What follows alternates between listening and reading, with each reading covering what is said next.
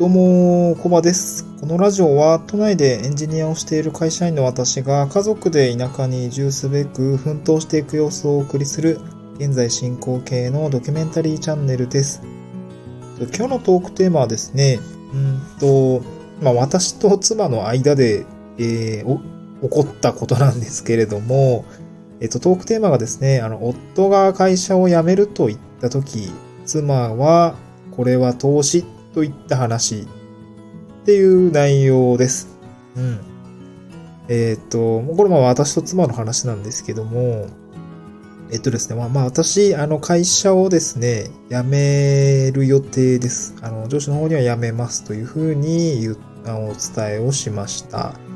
はい。うんと、まあ、今月ですね、今2022年、あ、2021年の2月なんですけれども、まあ予定では、まあですね、未定なんですけども、まああの、今月で、一旦出社をしまいで、えっと、3月はですね、えっと、有給消化に当てたいなと思ってます。で、まあ新年度からですね、まあ新しい仕事に就けたらいいなっていう感じですね。まあちょっとまだ、うんと状況決まってないんですけれども、ちょっとどうなるのかっていうところですね。まさに今、人生のターニングポイントの1ヶ月間を過ごしているというようなところです。はい。でですね、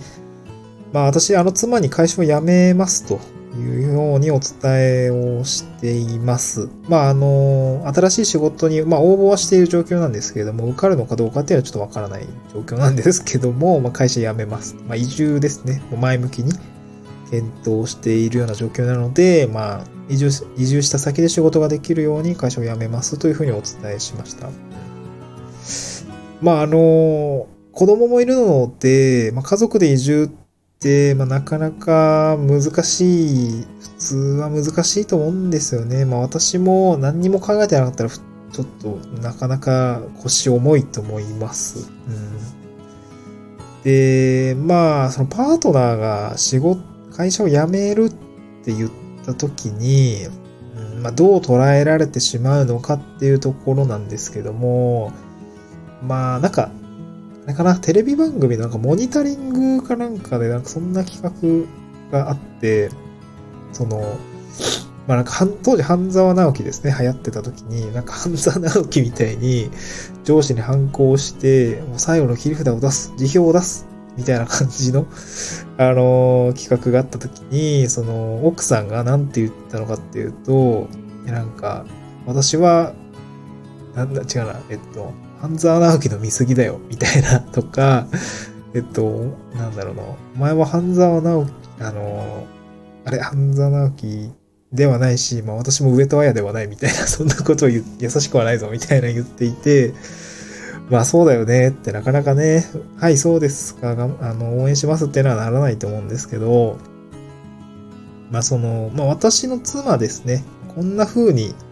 あの、私が会社を辞めるときに、あの、言いましたと。まあその言葉なんですけども、あの、まあ会社辞めますと。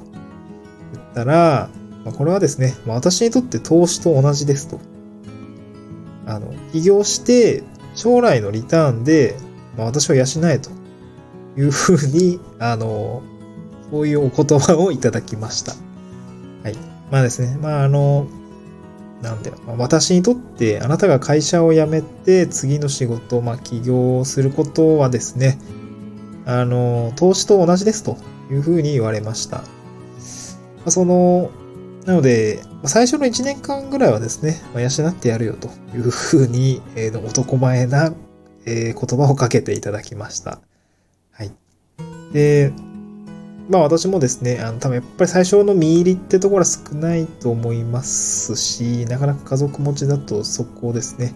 まあ、私は妻が、えっと、仕事している状況なので、まあどこ、まあ比較的どこでも仕事できる状況でもあるので、妻としてはそんな風に言ってくれたと思うんですけど、まあこれ状況によると思います。で、妻は、まあ、1年は養ってやるぞと。で、起業して、あのまあ、し、きあの、軌道に乗るところですね。までは、ま、最低、あの、最初のところ、立ち上がりの部分は面倒見るぞと。で、その後はですね、もうお前は自分で発展させて、まあ、将来的にですね、まあ、わかんないです。3年後、5年後なり、何かま家族ぜ、あの、を全体として養える状況になったとしたのであれば、もう私は働きたくないので、養えと。リターンで私を養えというふうに考えているというようなところで、うんと話をしました。うん。まあ、なので、妻はですね、もう私のことは投機対象物ですね。もう株と一緒ですね。はい。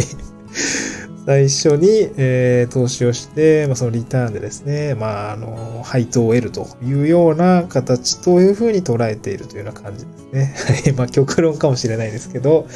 えっ、ー、と、そういう状況。あの、私ら夫婦はそういう状況になりましたと。はい。まあ、妻が夫に投資をして、えっ、と、夫の私は、が必死こいてですね、えっ、と、リターンを得るために、えー、獲得、獲作していくというような形になります。はい。まあ、なんていうんですか、特殊なんですかね。この我が家の事情っていうのはどうなんだろうな。こんな、こんな状況ってあるのかな。うん。まあですね、まあ私自身、その会社を辞める身としては、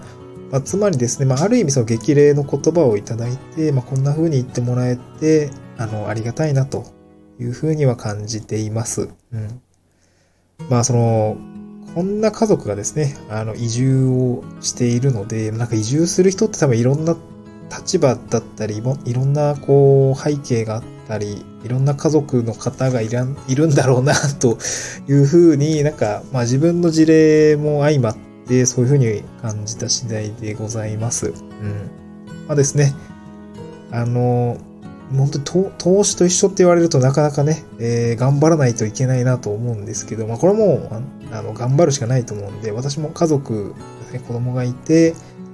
いる中で、あの、移住を考えているので、あの、家族で移住を考えていて、かつ仕事を辞める方については、もうそれなりの覚悟と、うんと、覚悟が必要だと思いますし、そのパートナーの方についても、うんと、多分その、会社を辞め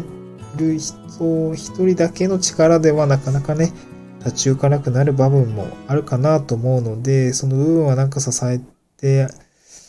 あげるのがいいのかなと思います。まあこれ場合によるんですけどね、なんかもう自分勝手に移住するとか言ってるんだと、まあちょっとね、なかなか手放しで支えてあげるってことにはならないと思いますけども、まあ、私が逆の立場で、まあ、妻が仕事を辞めて、ちょっと移住先で頑張りたいって言った時には、やっぱり同様にこう、背中を押してあげたいなというふうに思いましたし、なんかそういうことをまあ思いやるのが家族なのかなというふうなことも少し思いました。うんまあ、家族ってなんか一緒に頑張っていくものなのかなとも思いましたが、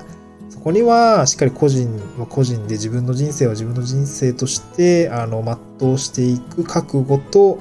えー、実行力みたいのはやっぱり必要かなと思いました。うん、はい。まあそうですね。まあ今日はですね、ちょっと、えっ、と、その妻にですね、まあ私が会社を辞めるって言った時に、まあ結構なんか、えー、衝撃的というか、なんか、ああ、そういう考えもあるんだっていうところで、もうこれは私ってあなたが会社を辞めるのは、私にとっては投資なので、えー、投資ですというふうな、ち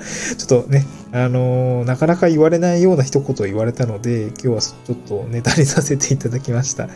はい。まあ、こんなですね、奥さんがいる私ですけれども、今後もですね、家族で、あの、地方移住をですね、まあ、現在進行でやっているというところで、ちょっと状況をですね、ラジオに収録していきたいと思います。はい。また次回の収録でお会いしましょう。バイバーイ。